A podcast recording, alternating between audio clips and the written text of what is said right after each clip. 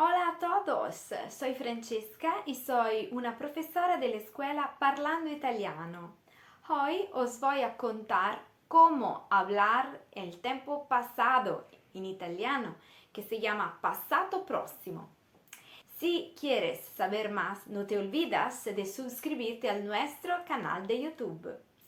Ciao a tutti, sono Francesca, una professoressa della scuola Parlando Italiano e oggi impariamo come e quando usare il passato prossimo. Pronti? Oggi ti racconto le mie vacanze, vacaciones. Sono andata in vacanza in Basilicata, una regione al sud dell'Italia. Ho passato in Basilicata quattro giorni e ho visitato molte città, ciudad. Per esempio Matera, una città bellissima. Qui ho passeggiato di un paseo nel centro della città e ho mangiato i peperoni cruschi, una specialità dei peperoni secchi, pimientos. Ho anche camminato sul ponte tibetano più lungo del mondo, lo más largo del mondo. Che paura! Però sono stata molto coraggiosa. Sono anche andata in una cantina, bodega, dove ho bevuto il vino della zona, l'aglianico, buonissimo. Infatti ho comprato molte bottiglie e sono tornata a casa felicissima. Bene, abbiamo molti verbi al passato prossimo. Sono andata, ho passato, ho visitato, ho passeggiato, ho camminato, sono stata, sono tornata. Vedi?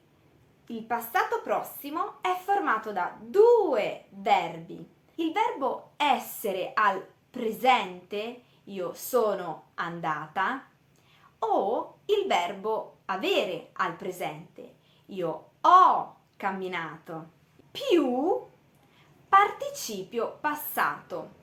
Io sono andata, andata, participio passato.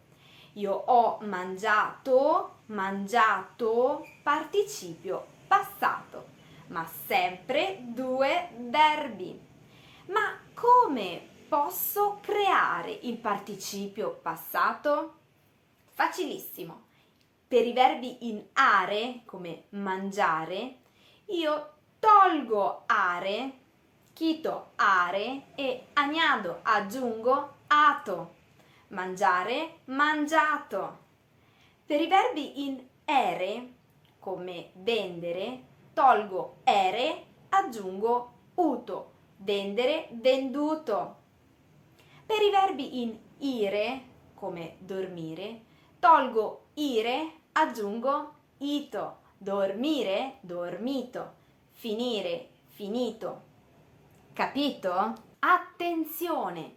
Verbo essere io sono andata, andata Francesca, femminile, mujer, io sono andata.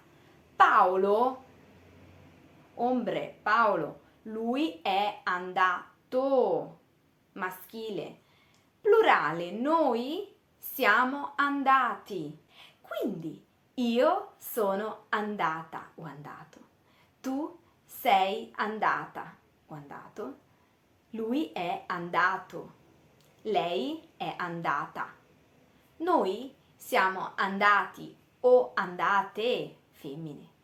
Voi siete andati o andate. Loro sono andati o andate. Verbo avere non cambia, quindi io ho camminato, tu hai camminato, lui ha camminato, lei ha camminato, noi abbiamo camminato, voi avete camminato, loro hanno camminato. Attenzione! abbiamo molte eccezioni con il participio passato. Ecco alcuni nomi da ricordare. Verbo fare, participio fatto. Io ho fatto molte cose. Dire, detto. Cosa hai detto? Aprire, aperto. Io ho aperto la porta. Chiudere, chiuso. Io ho chiuso la finestra, ventana. Vedere, visto. Io ho visto una bella città. Ma quando uso essere e quando uso avere? Uso il verbo essere con molti verbi di movimento. Andare, tornare, venire, partire. Io sono andata, sono partita, con molti verbi intransitivi. Verbi intransitivi, cioè che non hanno un oggetto. Per esempio il verbo nascere io sono nata a Siena.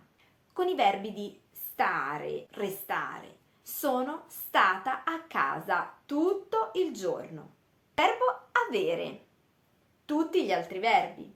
Alcuni verbi intransitivi che non hanno un oggetto. Nuotare. Ho nuotato molto. Passeggiare. Camminare. Con i verbi transitivi questi verbi che hanno un oggetto. Ho mangiato cosa? Una mela. Una mela è un complemento oggetto.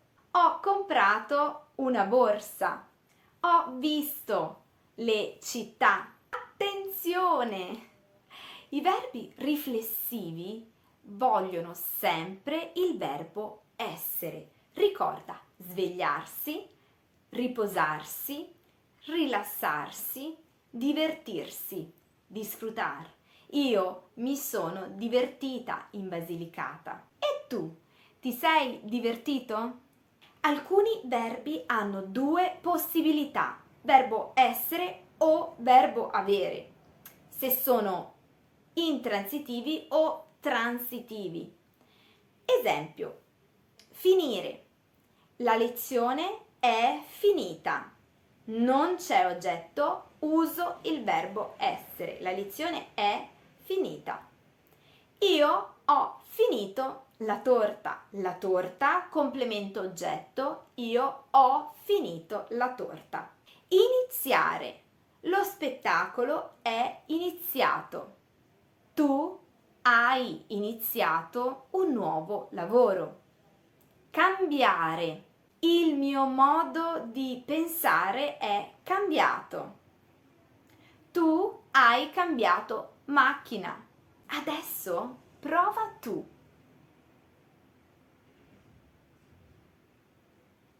Sono andata in vacanza in Basilicata. Abbiamo passato qui quattro giorni. abbiamo mangiato le specialità della zona. Ho camminato sul ponte più lungo del mondo. Mi sono divertita o divertito molto. Benissimo, molto bravo. E tu? Ti sei divertito in vacanza? Se vuoi puoi scribere nei commenti. Si quieres puedes escribir abajo. Espero que la clase sobre el pasado te ha, te ha gustado y si quieres puedes suscribirte al nostro canal. Spero che la lezione ti è piaciuta e ricordati di iscriverti al canale YouTube per molti altri video. Grazie, ciao, gracias!